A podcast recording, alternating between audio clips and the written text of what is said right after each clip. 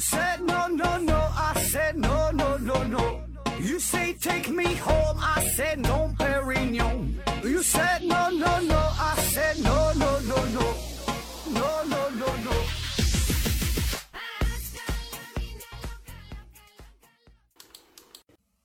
拼命探索，不计后果。欢迎您收听思考盒子，还是线上硬广听节目送奖品。奖品呢，现在一共有四五样吧。一个呢是美人茶公司提供的五大箱子茶叶，一个是魅叔公司提供的五大箱子香辣牛肉酱，还有一个是 KK 魔法画家公司提供的五大箱子画笔。嗯，还有一个呢就是这个大家学公司提供的五大箱子护眼学习灯。还有一个呢是这个大家学公司提供的价值五百元的网络教学教学的课程。那有想学习的朋友，有想呃要要参加高考的朋友啊，高中学习的这个朋友可以联系一下，呃，可以在网上学习。那如果有想创业的朋友，想想自己办学啊，这也很简单，也可以呃联系这个大家学呃这个公司啊，呃也可以下载这个 APP。那有兴趣的也可以。通过这个微信啊，加我好友，我的这个微信号是思考盒子的拼音思思考考和和子子，注意平翘舌发音啊。包括你想买这个牛肉酱啊，呃，想这个喝美人茶呀，呃，想想画画啊，想看看这个 KK 魔法画家公司，想想联系一下，都可以通过这个微信号找到我，然后我把这些代理人的微信，呃呃发给你啊。感谢大伙儿的支持吧。那今天这个节目呢，还是这个师徒往事系列啊，师徒往事。今天咱要说的这三个人啊，这个就有点太狠了。那狠到什么程度啊？我都有点不敢讲，因为这个涉及的话题太多，内容太深啊，我真是有点驾驭不了。呃，这就是希腊三贤呐，三贤啊，苏格拉底、柏拉图、亚里士多德。这个苏格拉底是柏拉图的老师，柏拉图呢是亚里士多德的老师哈，这么传承下来。那咱这个文案组呢，一开始策划这一期主题的时候，要讲这三个人啊，我我一开始是拒绝的。呃，你想想这个西方，你看这个无论是哲学、物理、文学、艺术、法律、道德，你方方面面你能想到的这些东西啊，都是深受这三位大神的影响。所以涉及到这么宏大的内容，那别说是这三个人，就是一个人啊，我也整不明白。但是呢，为了保持咱们这节目的完整性和连贯性啊，毕竟叫师徒往事，对吧？这这么重要的师承关系，必须得讲。所以呢，在这个文案组反复的劝说之下，我就半推半就啊，就整了这么一期节目啊。那这事儿从哪说起？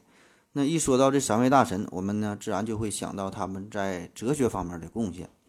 呃，但是呢，今天咱们不聊哲学啊，呃，而更侧重于呢，咱聊聊哲学史。啊，哲学的历史，也就是说呢，咱们呃重在八卦一下这三位师徒之间的故事和这传承的关系啊，并不是过多的去剖析他们的哲学思想，因为哲学思想这个东西，这个就是很难以理解啊，而而哲学史呢就相对比较简单，嗯，但是你只有很好的了解了这哲学史，对吧？你才能学习好哲学，对吧？这是一个基础。这个和数学和物理这些学科呢还不太一样，嗯，你想学习高等数学，你并不并不用去过多的在意说某个公式是谁提出来的呀，某个方程、某个定理是谁研究出来的，对吧？虽然很多时候，呃，可能这个公式、这个定理是用这个数学家命名的，但是呢，跟这个公式本身可能没有什么太重要的关系。再比如说，你学习这个计算机编程，你学会编程会用也就完事儿了呗，就 OK 了，根本也不用了解。呃，这个是怎么写出来的？背后有什么故事？你也不用了解什么硅谷的这些传奇往事。但是哲学这个学科呢，还不太一样，就是每一种哲学思想吧，都是与这个哲学家呃有着密切的关系，就与他的生活的环境啊，呃，他的这个呃这个当时社会的大背景啊，对吧？他的生活啊，他的情感的变化呀，跟这些呢都是密切相关的。所以呢，把这几位大神的生平故事，这个大体的脉络，咱们理顺清楚了之后，一方面呢，可以调动大家对于哲学啊，对这方面内容的一些兴趣，同时呢，呃，对于他们的思想的理解，呃，也是很有好处的。所以呢，咱们今天呢，就是聊一聊这三位大神的这个故事啊。这个再次声明一下，这个算不上是哲学的节目啊，算是这个历史的节目。那绝大多数的内容呢，也都是来源于网络啊，基本就是百度来的啊。呃，有极少数的一些是我一些个人的这这这种不成熟的、非常幼稚、非常可笑的观点啊，博君一乐。那把咱们这个就是相当于一个非常非常入门的节目了，或者连入门都算不上啊，就是从网上找几个段子啊，整整整理在一起，给大伙儿呢随便听一听啊。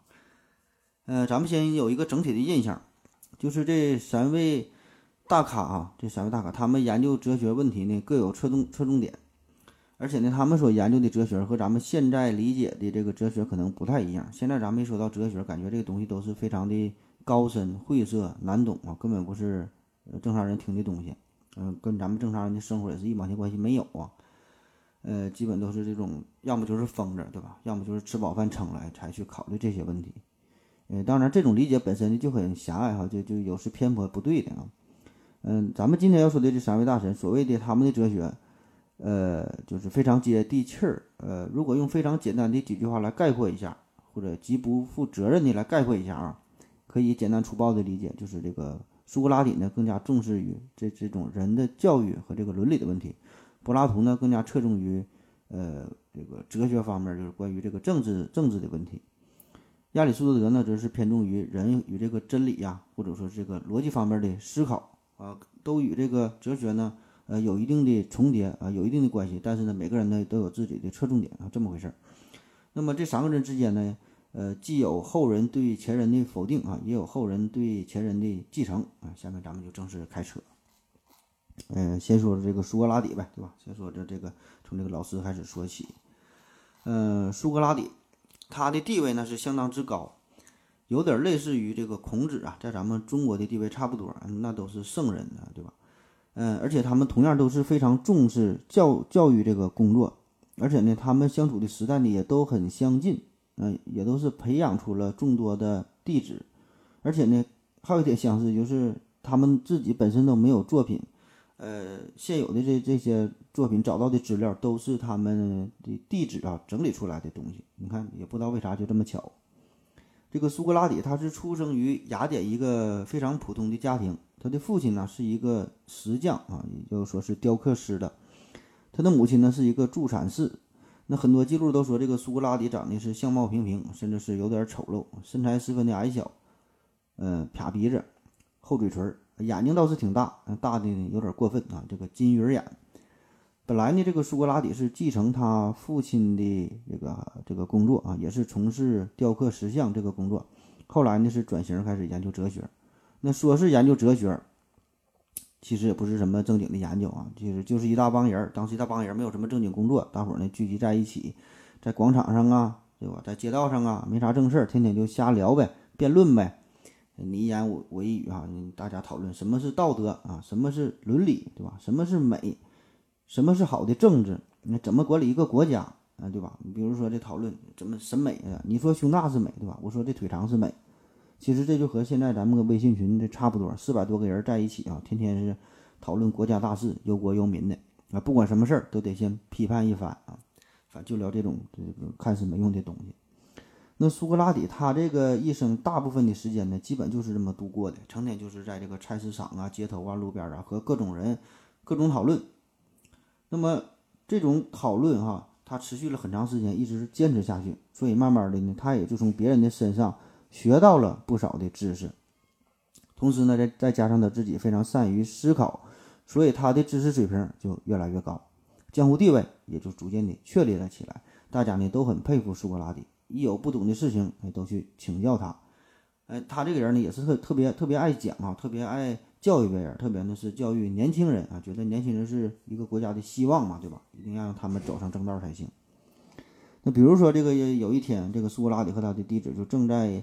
一起讨论啊，交流啊，还是闲扯。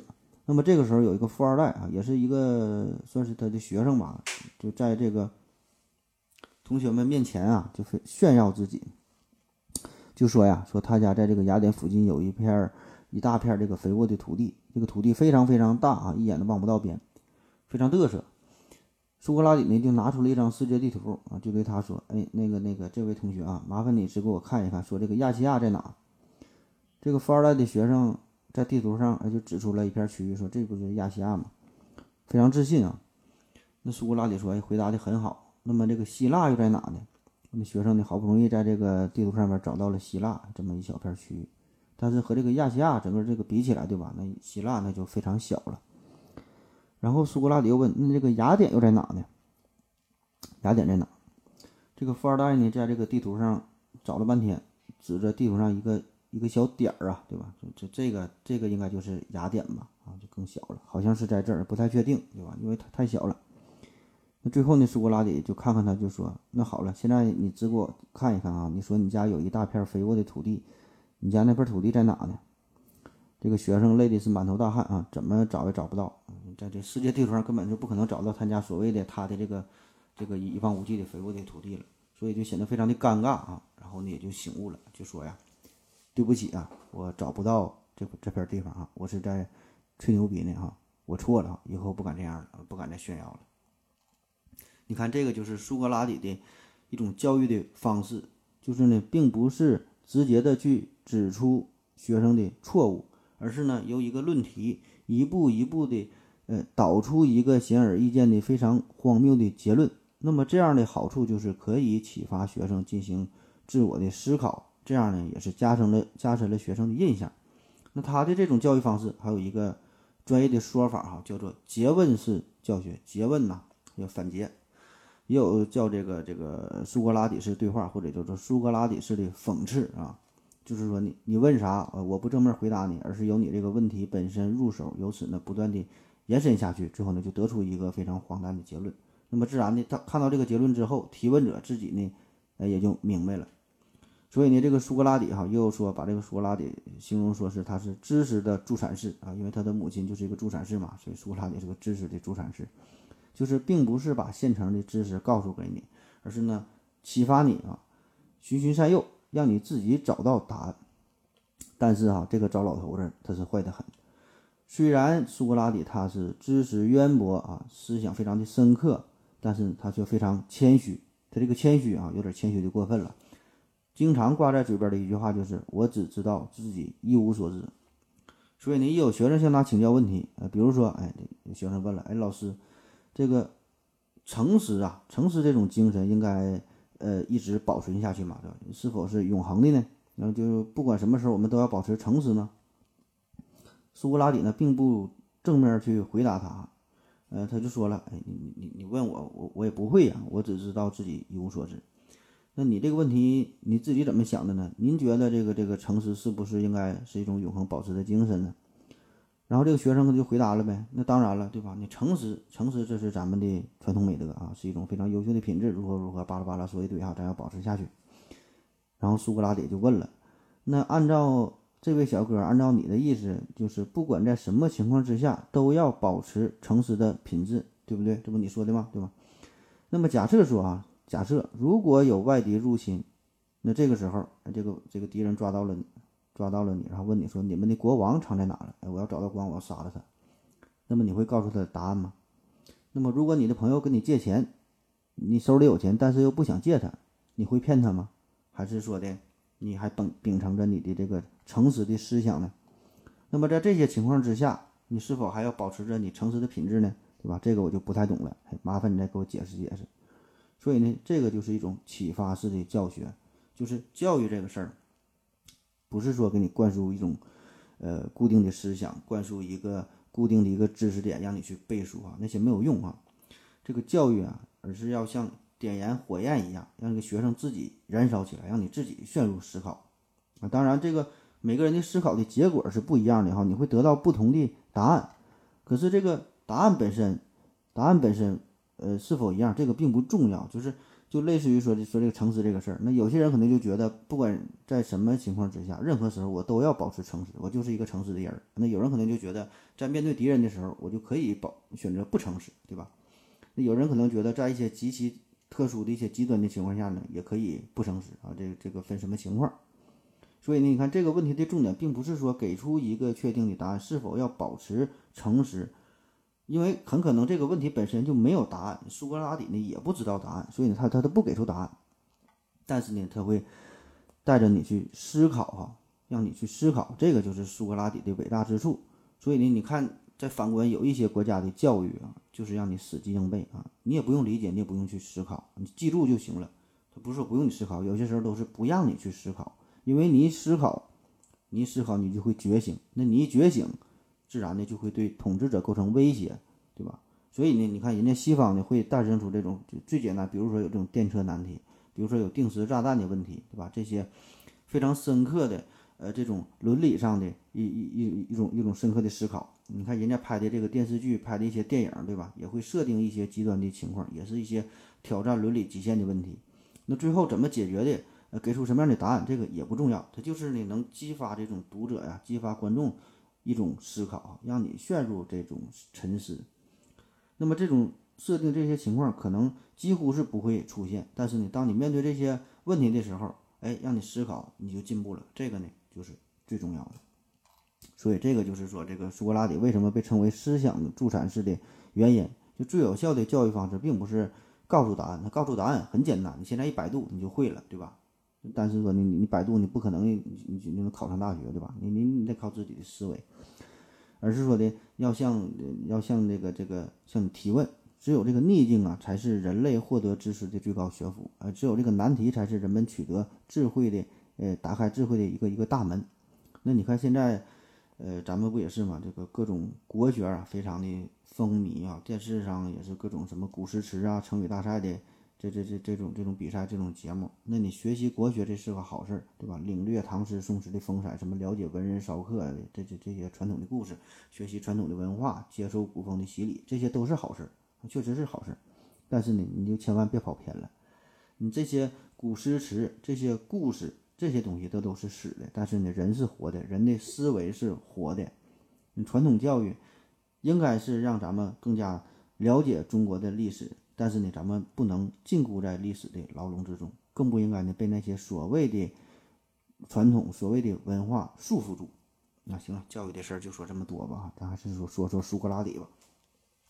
那为啥说这个苏格拉底思想很重要？就是因为这个呃，很多后人啊也是把他看作是这个古希腊哲学的一个分水岭哈。为什么说他是分水岭？就是在苏格拉底之前，把他之前这个哲学叫做前苏格拉底哲学。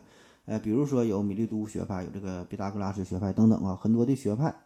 那么不管是什么学派，他们之前研究的东西都是非常的宽泛、非常的广啊，就研究的这个课题都非常的大啊。一整就说这个世界的本源是什么？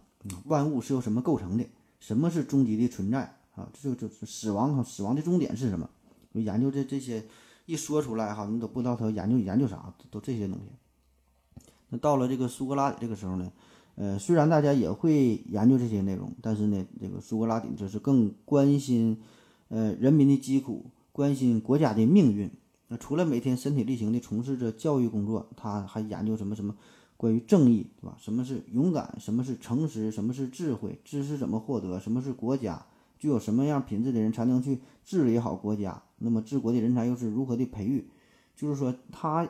考虑的这个这个问题，他研究的这个内容都是非常的现实，非常的具体，也更加的实用。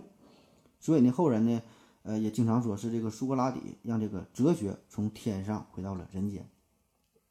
那为什么苏格拉底能做到这一点，能把这个哲学能给整回来，能带到人间，研究一些这个现实的具体的问题，而不是说脱离了群众而存在呢？这个呢，与这个苏格拉底的信仰是分不开的，因为这个苏格拉底呢，他是站在唯心主义这一边。那当然了，当时还不不存在这个唯心主义啊，还还不叫唯心主义，没有唯心主义呢，呃，也没有这个唯心和唯物上本质的呃区别，呃，更多的呢是一种这个关于肉体与灵魂的思考。就是在这个苏格拉底之前，早就有了灵魂不灭的说法，也就是说，呃，相当于这个。精神的第一性，物质的第二性，这这灵魂不灭嘛，对吧？可以摆脱这个肉体而存在，那么就说这个你可以独立存在了，对吧？这个就可以看作是唯心主义的一个思想萌芽。但那个时候，这这这种思想都是比较模糊的哈，也不成气候。那到了这个苏格拉底，到他这儿，他呢就是明确的把这个灵魂看成是与这个物质本质有着不同精神的一个一个一个实体，就是把这个物质和精神把这两个东西就对立起来了。所以呢，这个苏格拉底也被看作是西方哲学史上唯心主义哲学的一个奠基人。那也正是这种唯心的思想，所以说这个苏格拉底他是有唯心嘛，对吧？他就相信神的存在。这人和自然呐，所有这一切都是神所安排的，都是安排好的。那么既然这一切都是神安排的，那么呢，你也就不用再继续研究这么宏伟的宇宙了，对吧？你你你这是神的安排，你研究它干啥？而且呢，你再想研究下去，这个就是对神的不敬。你都你都安排好了，你瞎研究啥呀？你就你应该敬畏神，你应该听从神的安排。而且这个神他是全知全能的，你人的力量很有限，对吧？你你想研究，你想探索，你永远呢也不会有结果，对吧？神他是他是无限的，所以你你的这些努力都是徒劳。所以莫不如你就把这个注意力啊放在人，哎，放在咱们自己身上。所以这个苏格拉底呢，就把这个人从这个自然当中呢剥离出来，就要研究人与人的关系，人与社会的关系。这个呢就是，呃，伦理呀、道德呀、国家呀、正义呀，啊，就这些东西就是与人密切联系在一起的哲学。那么既然神已经安排了人的存在，那我们就应该是更好的去去活哈，更加理性的去活，对吧？更加要讲道德，要讲伦理，哎，把国家把这个社会建设的更好。这个呢是这个苏格拉底所最在意的。那苏格拉底思想还有很多啊，涉及的方面很多，这个就不一一展开介绍了。呃，咱就直接说说苏格拉底之死吧，直接把他说死了。这个苏格拉底之死，这个有一个同名同名的一个名名画啊，一幅画就叫《苏格拉底之死》。这个是在一七八七年由一位叫大卫的法国画家创作的作品啊，《苏格拉底之死》。那创作这个作品目的就是为了鼓舞。当时的革命者为了信仰、为了真理而献身的一种精神。嗯，因为一七八七年的当时，这正是法国大革命的前夕啊。他创作这幅画就是为了一一个一个鼓励的作用。那为啥说苏格拉底之死，他的死亡怎么还有如此巨大的鼓舞精神的这个作用呢？因为苏格拉底的死是为了正义啊，为了真理而死。当然了，也可以说他是自己给自己作死的。为啥这么说哈？之前咱介绍了，说这个苏格拉底的一些思想啊，呃，从中不难看出，苏格拉底这些思想啊，很多都是对于对于这个统治者来说呢，他都是很很危险。你看，他是启发年轻人啊，你要独立思考，让这个普通的民众也是纷纷的要觉醒，而且呢，他还主张言论自由。那么这些行为对于统治者来说啊，他当然是很不开心的，很讨厌的。同时呢，这个苏格拉底。嗯，他涉猎的很多内容当中也有也有这个关于国家，对吧？关于政治的思考，比如说他去研究什什么是民主啊，什么是道德，怎么制定法律，一个国家到底怎么的，哎，它才能变得更好？呃，应该采取什么管理的方式，什么体制？那你这些东西自然就是触碰了统治者非常敏感的神经。你你这种研究，对吧？很很危险，很容易就是威胁到自己的统治地位。所以呢，这个统治者就觉得。你作为一个哲学家，你就研究哲学，你就完事儿了呗，对吧？你国家的管理跟你一毛跟你一毛钱关系也没有，对吧？你你别以为你在民间大家如何尊敬你呀，管你叫大师啊，呃咋样咋样你就牛逼了，这些都是浮云，在统治者眼里哈，想灭你哈就是分分钟的事儿。所以呢，最后这个苏格拉底就以藐视传统宗教、引进新神、败坏青年、反对民主等等这些罪名，被雅典民主法庭啊判处了死刑。虽然是判处了死刑，其实呢，他完全可以不死。呃，当时苏格拉底的学生还有他的很多朋友，就是帮助他求情，而且呢是设计好了一个逃跑的计划，就是完全可以逃出雅典不死了。但是呢，这种逃跑的行为，这个，呃，这苏格拉底是完全没法接受的，就完全违背了他的人生信条，因为他觉得这个城邦的法律这是最大的，对吧？这个就是所有的公民都应该去。遵守的一个协议啊，即使我能逃跑，我也我也不会选择去跑，对吧？不管什么理由，你这事儿这这是不能违违背的。那么，只有每个人都遵守法律，大伙儿呢才能这个齐心协力，才能把这个城邦建设好啊，才能变得强大啊。所以呢，这个法律的价值那是高于任何人的性命，那不能因为自己博学、自己睿智就搞特殊化。所以最后呢，他是饮鸩而死，就是喝喝毒酒啊，这就就死了。那在苏格拉底死了之后，他的分身们、他的学生们呢，就开始整理他的思想啊，就形成了一些著作。别看苏格拉底他一生这么伟大哈，这么多思想研究的领域这么多，但是呢，他从来没有任何留下一部著作，就是他自己并没写下什么东西。那现在流传的这些内容呢，都是后人所整理的，呃，主要呢就是他的徒徒弟哈，这里边就是最重要的就是这个柏拉图，嗯。但是呢，很多记载因为他不是一个人记载这个苏格拉底的一些言行啊，这些内容，就是多人记载。那么大伙儿记载的这个内容呢还不一样啊，有很多呢都是互相矛盾的。那也正是因为这个这个原因，这个苏格拉底的他到底的怎么想的哈，他到底的思想是啥，也是存在着很多争议的地方。这也是学术界内部喜欢讨论的一个问题。嗯，这可能也是一一个隐喻哈，我觉得。就是因为苏格拉底他就喜欢启发式的教学，在他活着的时候是启发年轻人学习，那么死了之后哈，就算是死了，也是给后人留下了无限的话题与争论哈，也是启发大伙儿继续思考下去。好了，咱们先休息一会儿。我要跟正南去尿尿，你要不要一起去啊？我也要去。呃，风姐，我要跟正南、阿呆一起去尿尿，你要不要一起去啊？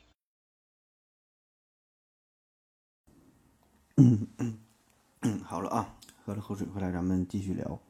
在公元前四百二十七年，柏拉图呢是出生在雅典一个比较富裕的贵族家庭，所以呢从小呢就受到了良好的教育，特别呢是喜欢哲学、文学、政治这方面的内容。那在柏拉图二十岁的时候，就已经成为了苏格拉底的弟子，这呢对他的一生都产生了非常深远的影响。那就这样一直呢是跟随着。苏格拉底是求学，呃，二十一直到他二十八岁。那么这个时候呢，是苏格拉底是饮毒酒自杀。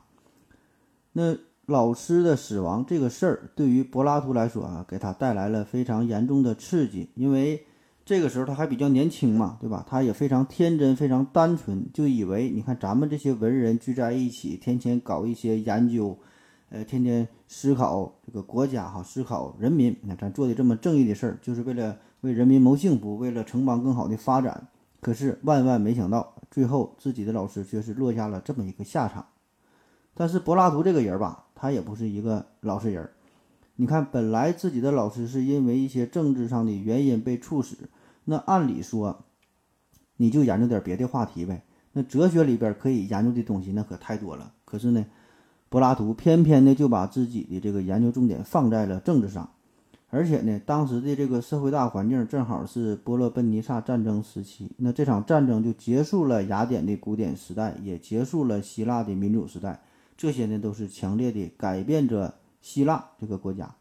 那总之，这些政治上的动荡，再加上自己恩师的离去，这让柏拉图更加坚定的要致力于，呃，哲学啊，特别是政治理念这方面的研究。那主要呢，就是潜心研究哲学，希望。通过自己的哲学，通过自己的政治理念来改变统治者，使自己的国家变得更好。他就想啊，你看啊，每一个人都应该做一些符合他自己身份的事儿，这样你才能把一件事儿呃做好，对吧？这个这个道理很简单，你修鞋，你就找一个优秀的修鞋匠；你你找一个木匠，他保证修不好你的鞋；你看病，你就找一个好的大夫。你找一个主播，他保证他他也不会看病。你农民你就种田，手工业者你就做手工，商人你就做生意。那么这样，你每个人才能把自己的工作做好。那同样，对于国家大事来说，平民你也没有必要去参与，因为你根本你你不懂啊，你也不懂管理，对吧？所以呢，从这种意义上来说呢，这个柏拉图呢，他是呃反对民主政治，也就是说呢。从他的角度出发呢，就是不是说每每个平民百姓都要参加到国家的管理当中哈，恰恰相反啊，这这种行为是错误的，是是危险的。这个国家的管理呢，应该由极少数的精英进行来来管理才行。所以这个柏拉图呢，就构建了一个非常宏伟的蓝图，或者说是一个理想当中的国家，就是把这个国家分为三个等级。第三等级就是劳动者，就是一般的民众啊。第二等级就是国家的。保卫者啊，或者说是战士啊，这第二等等级，第三第第一等级的最高的等级就是国家的最高统治者。那么由谁来统治国家呢？柏拉图觉得应该由哲学家来统治。所以呢，你看这个统治者就是管理国家，保卫者你就保卫国家，劳动者啊你就是你就劳动哈，你就服从第一、第二等级的统治。那么这样这个国家才是一个正义的国家，这样这个国家才是一个理想的国家。注意啊，这个只是柏拉图的思想，这个咱这里咱就不去评说这种观点的正确与否。那么他的这种观点呢，也就是成就了他的名著叫《理想国》。理想国啊，这这个书非常有名，直到现在也是很有影响力。那别看这个名字叫《理想国》，实际上里边涉及的内容呢是非常的广泛了，涉及涉猎政治啊、教育啊、伦理啊、哲学很多的领域吧，这个思想是博大精深。那好了，在这个苏格拉底死后，柏拉图呢就带着他的这种政治抱负，带着他的这种思想，因为当时他对这个希腊已经是失去了希望嘛，对吧？这这这没没没人理他，所以呢，他就是离开了雅典。那在他二十八岁到四十岁这段时间，他一直呢都是在海外漂泊，先后呢到了埃及呀、意大利呀、西西里啊等等很多的地方。他是一边考察，一边对外宣传自己的政治主张，哎，就想就想建立这么一个理想的国家，让这个让这个哲学家当统治者。那当然了，他这种想法自然是没有人去鸟他，对吧？谁谁能听你的吧？就比如说，在这个公元前三百八十八年，他就到达了西西里岛的叙拉古城这个地方。跟这个国王就就说呗，跟这个统治者说，我想要建立一个由哲学家管理的理想国啊，那就咱之前说的他他自己设计的这个国家。那么这个叙拉古城的国王一听傻了哈，这这这人是不是疯了？以前倒是看过不少骗子、骗财的、骗色的啊，也也想找我，想要当个官儿啥的，也有这个外敌入侵，想要用武力来征服咱们的。像你这么直白的啊，直接就想要朕的江山，我还是第一第一次看到。那国王自然是拒绝了，然后这个柏拉图呢就被贩卖成为奴隶。那好在是他的朋友啊，在他朋友的帮助之下，花了不少钱才把他赎了回来。那就这么的，这个柏拉图就再次又回到了雅典。那到了雅典之后，他呢就继承了苏格拉底的衣钵，也开始从事于教育工作。呃，但是柏拉图这个这个教育，他这个这个买卖干的是干大了哈，这是正规办学，注册了一个学校，叫做。呃，阿卡米德学院，嗯，但是后来我们通常呢都叫做柏拉图学院哈，这个更有名。那他的这个学院呢，就是秉承了苏格拉底开放性的这种研讨的学风，那也是调动学员的积极性啊，不是把固定的知识教给你，而是让你大伙儿呢勤于思考，自己去去去想。同时呢，他也继承了毕达哥拉斯学派的这个传统，就是更加重视数学的研究。就虽然你看这个柏拉图这人吧，他是。呃，数学并不是他的特长啊，他是这个特长是这个哲学，特特别是政治方面的思考。这个哲学不是他特长，而且呢，也不是他特别感兴趣的这方面的内容。这个数学，但是呢，他的这个学员的门口还是挂了一个牌子，上面写着“不懂几何者免进”。所以通过这个事儿，就足可以看出柏拉图对于数学的重视，足可以看出他的理性。因为无无论如何，对吧？这这这个咱都可以理解，这个数学啊是个几何。这个呢是一个非常理性的学科。那当然了，他这个门口挂着这个牌子，他的这个学院呢是不仅教授数学啊，还还有几个重要的方面，主要就是天文、音乐、哲学。那这个柏拉图学院也是延续了近千年，直到呃公元五百二十九年被这个查士丁查士丁尼大帝呃是给关闭了。那在这个学院当中，这个柏拉图是要求学生们。呃，不能只生活在现实的世界当中，而是要生活在头脑所形成的理念世界当中。这个呢，也是柏拉图一生非常重要的思想啊，叫理念世界。这个跟咱们想的恰恰相反，就咱们觉得，咱们生活的这个世界，这是一个真实的世界，咱们头脑中想的世界呢，对吧？这是你脑中想的，这是一个虚幻的世界。但是柏拉图的他的理念世界这个这个观点啊，跟这个呃正相反。啥叫理念世界？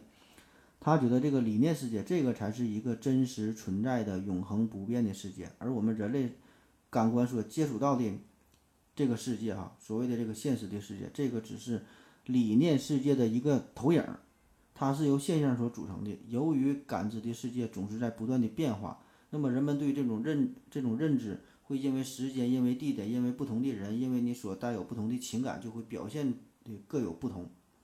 所以你你你感觉到的这个世界，这个并不真实啊，说的有有点不太像人话了啊。举个最最简单的例子，比如说你在这个沙滩上画了一个三角形，那么这个三角形很容易就会就会被抹去，对吧？海水冲冲散了。可是呢，三角形的这个观念，这个是不受时间、不受空间所限制的，它呢是可以被永恒的保存下来。这就是你脑中想到的这一个三角形。那再比如说美啊，什么叫美？啊，你看到一个少妇，你觉得很美，那么这个美，你产生美的这个观念，必然呢，你要先有一个美的概念在你的心中，那么这个概念又一定和美的总体的概念呢是相一致的，因而呢，在判断者的身外，必定呢有一个绝对的对于美的理念。这个呢是，呃，要与这个少妇是无关，对吧？你要先有这个美的这个概念，然后你才觉得这个少妇符合美的这个感受。啊，再比如说真，比如说善，比如说道德，很多这些抽象的事物啊，这些概念也都是如此。嗯，还是没听懂是吧？没关系啊。这个对于理念世界，柏拉图呢有一个非常形象的比喻，叫做洞穴洞穴比喻哈，洞穴比喻。这个理念呢是世界万物的原型，这个万物呢是理念的一个模本。咱也设设想一下，理念世界啊，这这个这个洞穴比喻啊，就说啊有一大批囚徒，他们呢从小呢就被困在一个洞穴当中，从小到大呢也没离开过这个这个这个洞穴，而且他们一直都是面朝着洞穴的这个墙壁。后脑勺是对着外边的，这个身体呢是被束缚住的，不能回头，所以从小到大，这帮囚徒眼睛只能看到墙壁上投下的这个影子。那在他们的身后呢，有一堆有一堆篝火啊，所以他们这个认知外界的唯一的方式，就是通过外边的人或者是外边的事物，在这个洞穴墙壁上的这个投影来得到的。那么对于这些囚徒来说，他们自然就会认为自己看到的这些影子就是真实的事事物了，对吧？因为他他也不知道外边还有什么东西。那么，假如说有一天有一个囚徒，他呢就被释放了出来，那么呢他就可以走出这个洞穴，就可以看到外面真实的这些物体，看到真实的人、真实的物啊，感觉外面的世界很精彩。那么这个时候他就会突然醒悟，他就知道了，原来自己看到的那些东西都是假象，都是投影。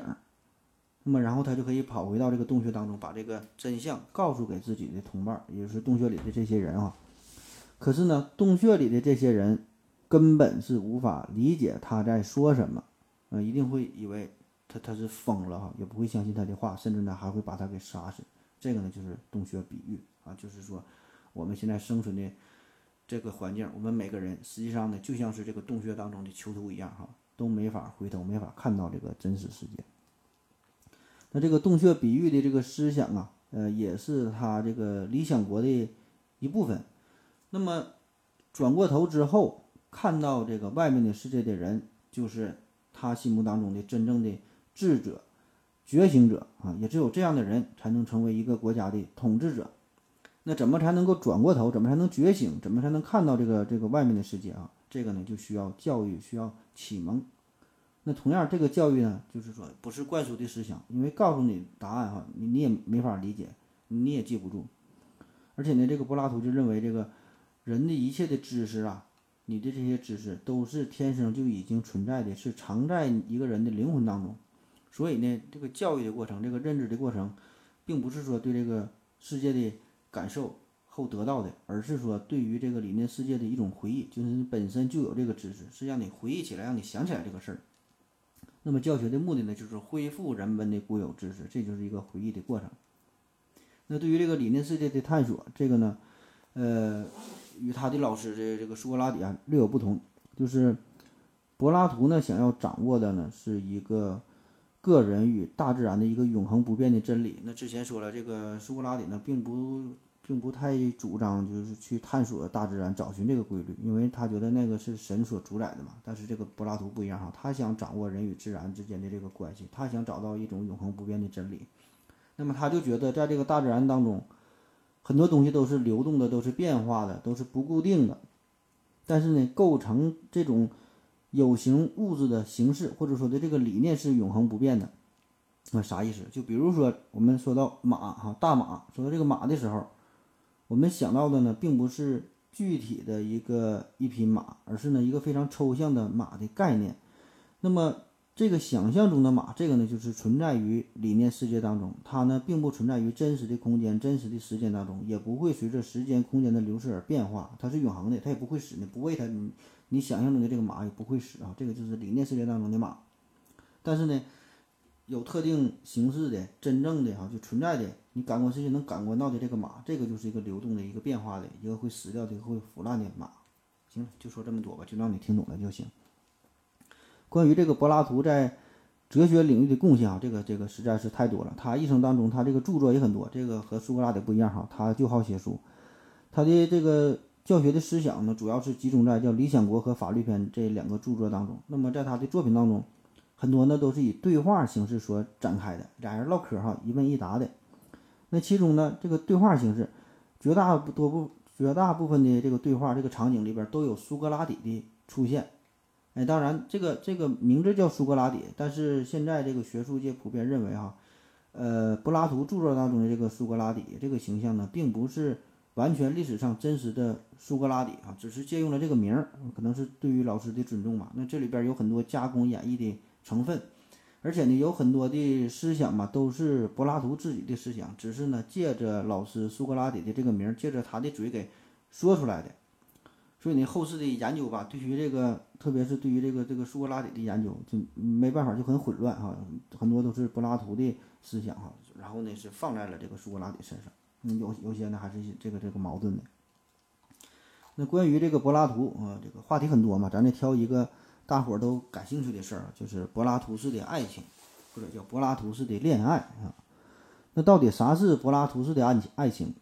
这个呢还真就不太好定义。通常咱现在说一说柏拉图式的爱情，就是一种精神上的恋爱，就是心灵上的沟通。俩人呢彼此喜欢，可能呢天天聊天儿，啊也会见面，但是呢不需要啪啪啪啊，就这种特别高尚、特别纯洁，完全摒弃了。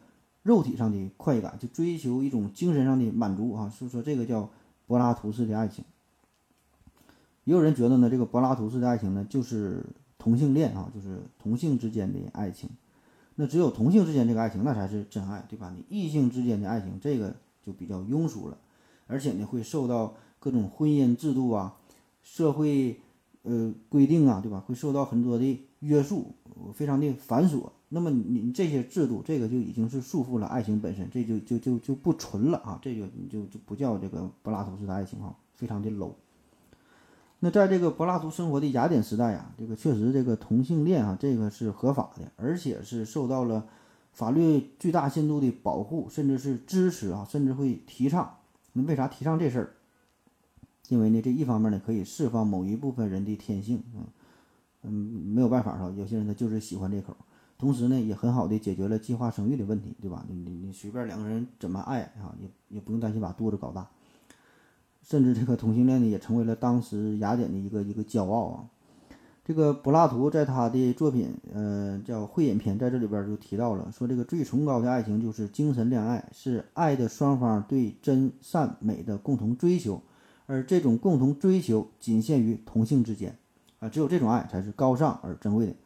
所以，这个很可能最开始这个柏拉图式的爱情呢，呃，确实是指的精神上的恋爱，但但是呢，这个并不是一般的精神层面的恋爱，而是特指这种同性之间精神上的恋爱啊，就摒弃了那种对于性哈，对对对于肉体的一种欲欲望的一种爱，具体是什么感觉，这这我也整不太明白，我也不太理解，因为对于我这种。呃，沉迷于肉欲的这这种低级趣味者来说，完全搞不明白这个到底是一种怎么样的高尚与纯洁啊！咱咱先休息一会儿。我要跟正南去尿尿，你要不要一起去啊？我也要去。哎，风姐，我要跟正南、阿呆一起去尿尿，你要不要一起去啊？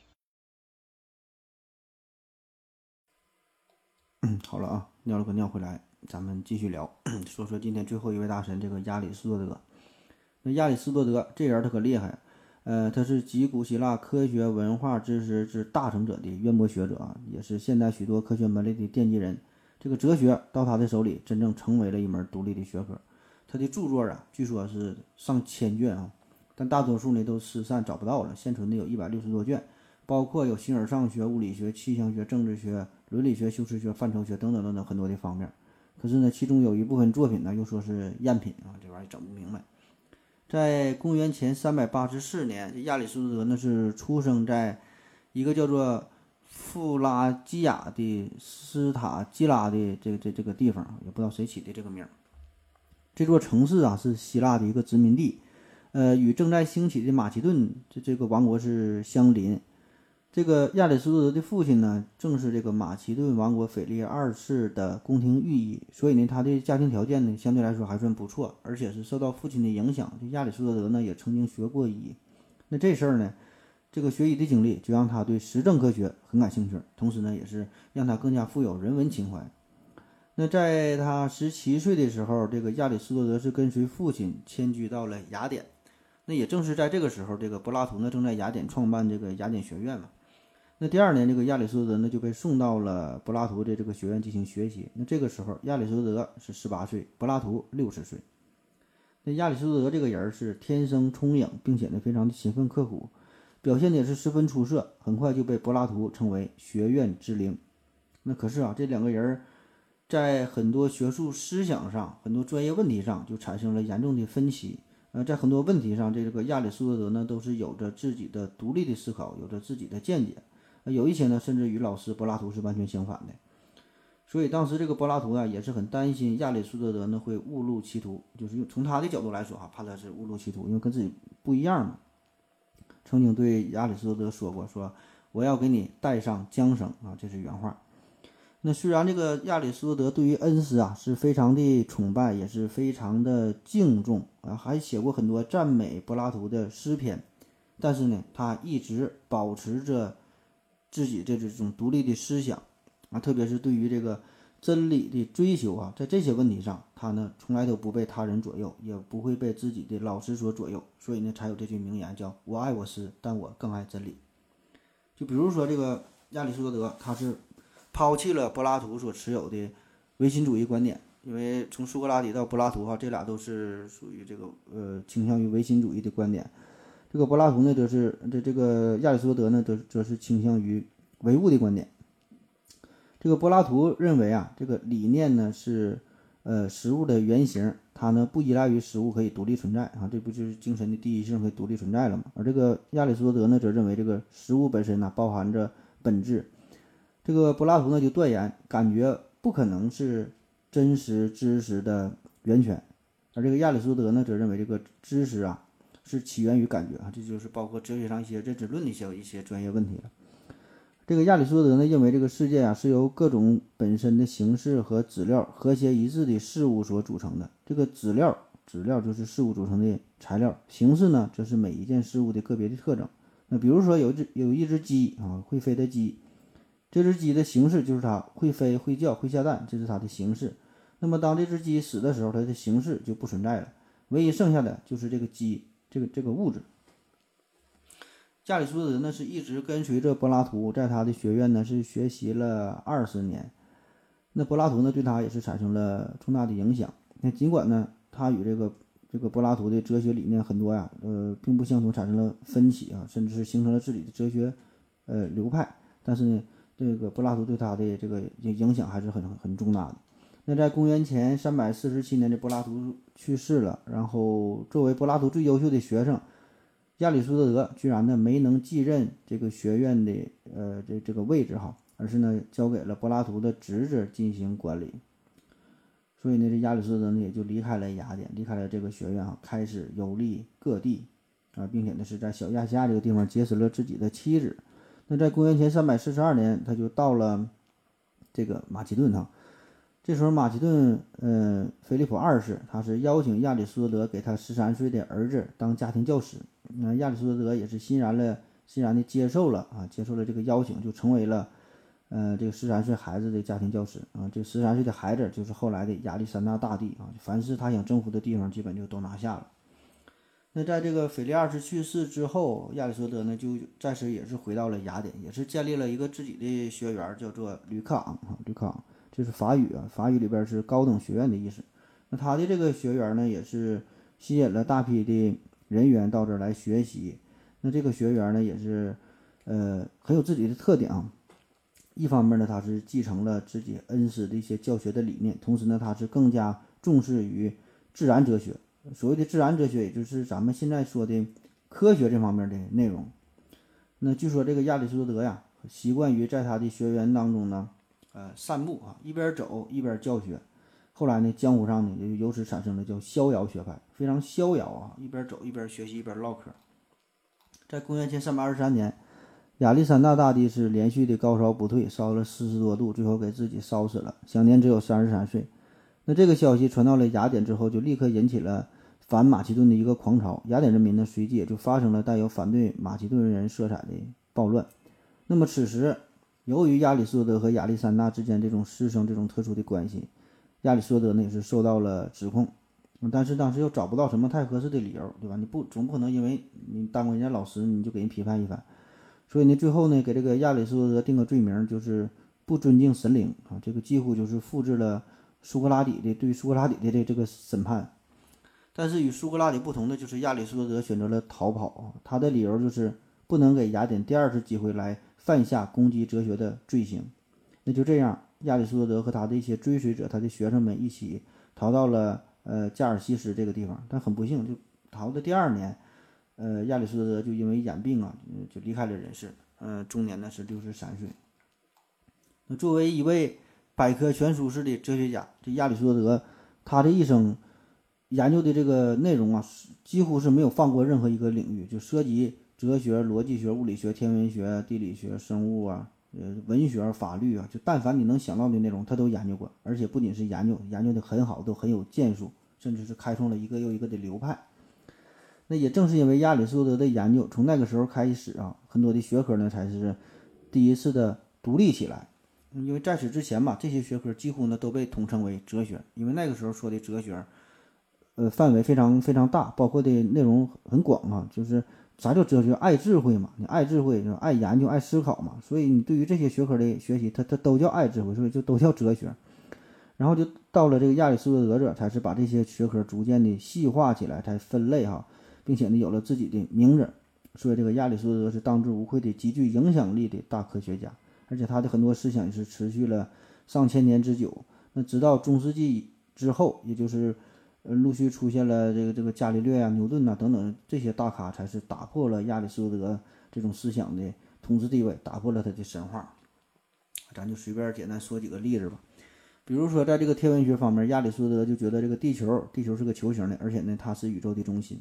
这个地球还有其他的天体都是由不同的物质所组成的。地球的这个物质哈，主要呢就是水、气、呃火、土这四种元素组成的。天体呢是由第五种元素是以太组成的。在物理学方面，亚里士多德呢有很多著作当中都提到了关于力学的问题。啊，最有名的就是那后来这个两个铁球同时着地嘛，就就证明的这个事儿。再比如说光学方面，亚里士多德认为这个白色啊，这是一种纯色的光。而其他颜色，我们看到各种不同颜色的光呢，是由于种种原因发生了改变，是不纯净的。那么这个结论呢，也是后来到了十七世纪，呃，才被牛顿所所所打破嘛，对吧？在这个动物科学方面，他是对 不同种的这个动物还进行了解剖，据说他是解剖过五十多种动物哈，他还研究过五百多种这个植物，还进行了分类。嗯，比如比如说研究这个鲸鱼，说这鲸鱼是胎生的，哎，他早就注意到了。还考察过小鸡胚胎的发育过程，反正就是研研究的东西多了去了吧。当然，上面说的他研究的这些东西，从现在的观点来看啊，很多都是错误的、幼稚可笑的。但是呢，这个仍然是值得尊敬的，因为这个是一个良好的开始。这个是就是我们让人类就开始理性的思考，开始探索大自然。这个亚里士多德他是迈出了非常重要的一步。亚里士多德他是并没有全盘。接受当时的思想，就是他能够重新思考，就是根据那个时代人们对于世界朴素的这种思考与观察，他能提出自己的观点，提出与自己老师与众多前辈完全不同的观点，完全一个全新的对于世界的认知。所以呢，这个是值得学习的。虽然这些观点哈是是呃最后是被呃牛顿等等这些人啊横空出世啊有所改变，但是呢，他这个。观点，他这个思路还是值得肯定的，而且呢，确实啊，他的这个理念一直是影响了西方世界很长很长一段时间。那在哲学方面啊，他贡献就更大了。在哲学方面，这个亚里士多德最大的贡献就是创立了形式逻辑这一重要的分支科学。这个逻辑思维，这个也是亚里士多德众多领域当中一个重要的支柱，就是这个这个呃形式逻辑。就是这种思维方式吧，自始至终一直都贯穿着、贯穿着在他的研究啊、统计啊、思考当中。这个形式逻辑这玩意儿，这个三言两语啊，很难说清楚。可以说，这是一种重要的工具，就是咱们在认知事物、在表达自己思想的时候都会用得到啊。咱们平时在思考问题的时候，你说话的时候也都会用得到，只是呢，你自己呢并不知道。咱说一个最简单的，比如说这个三段论，三段论哈。就是大前提、小前提，然后呢，由这些前提，呃，可以推出一个结论啊，三段论。那经常举的一个例子就是所有人都会死，那苏格拉底是人，所以苏格拉底一定会死。你看大前提就是所有人都会死，对吧？这正确的。那小前提苏格拉底是人，对吧？没毛病。所以呢，通过这两个前提，这两句话就能得出一个结论：苏格拉底一定会死，哎，没毛病。再比如说，所有的科普主播长得都帅。回到二零四九的刘院长是科普主播，所以刘院长长得很帅。那这个推论就有问题了，对吧？问题就出在回到二零四九的刘院长并不是科普主播，他是娱乐主播。那至于大前提，所有的科普主播长得都很帅啊，这大前提啊没毛病。当然，这就是一个小小的例子哈，便于大家理解。总之，这个亚里士多德所表述的观点就是，人类生活以及社会的每个方面都是思考与分析的课题。这个宇宙万物啊，并不是被神呐，并不是被，呃，咱们无法无法了解的一个力量所控制的，而是呢，遵循着一定的规律在运行。所以呢，我们可以找到这个规律。那人类对于自然界进行系统而深入的研究，这个是值得的。那我们通过一些实验呐，通过一些逻辑的分析啊，我们就可以得出呃结论哈，我们就会认知自然。那亚里士多德的这种反传统、反迷信、反神秘主义的主张，这个呢对西方文化也是产生了深远的影响。同时，这个亚里士多德呢也是呃希腊科学的一个重要的转折点，因为在他之前，科学家和哲学家呢都是力求构建一个完整的世界体系，就来解释自然现象。这亚里士多德呢，可以被看作是最后一个提出完整世界体系的人，因为在他之后啊，许多的科学家都放弃了提出完整体系的企图，就就就这个问题太宏大了，一个人可能搞定不了，所以呢，都是转而去研究一些具体的问题，就分科呢也是越来越细化啊，也就很难再出现这种集大成者。那今天的节目啊，基本也就是这样了。呃，非常仓促哈，就凑了这么一期节目，因为这个话题毕竟是太大，真是真是驾驭不了，力有不逮。嗯，走马观花的回顾了一下，就从苏格拉底、柏拉图啊到这亚里士多德这三位大神的一些故事啊，这个网上一搜呢也都有啊，估计大伙儿基本也都是都听过哈，没有什么新鲜的东西。嗯，总之吧，这个这个古希腊这这三贤，这个可以说是西方哲学、科学、文化的一个源头。呃，这也是长期的统治着、影响着西方人的思想生活与哲学思维，对西方乃至世界的科学、哲学、思想、教育啊，都是产生了巨大的影响。那咱们回顾这段师徒往事，对于理解古希腊文化来说，这个只能算一个开胃的小菜儿啊。等咱们以后再有机会，呃，再从不同的角度，咱再整不同的。这个主题哈，你可以继续聊一聊这段人类历史上非常辉煌的高光的时期啊！感谢您的收听，别忘了参加抽奖活动啊！谢谢大家，再见。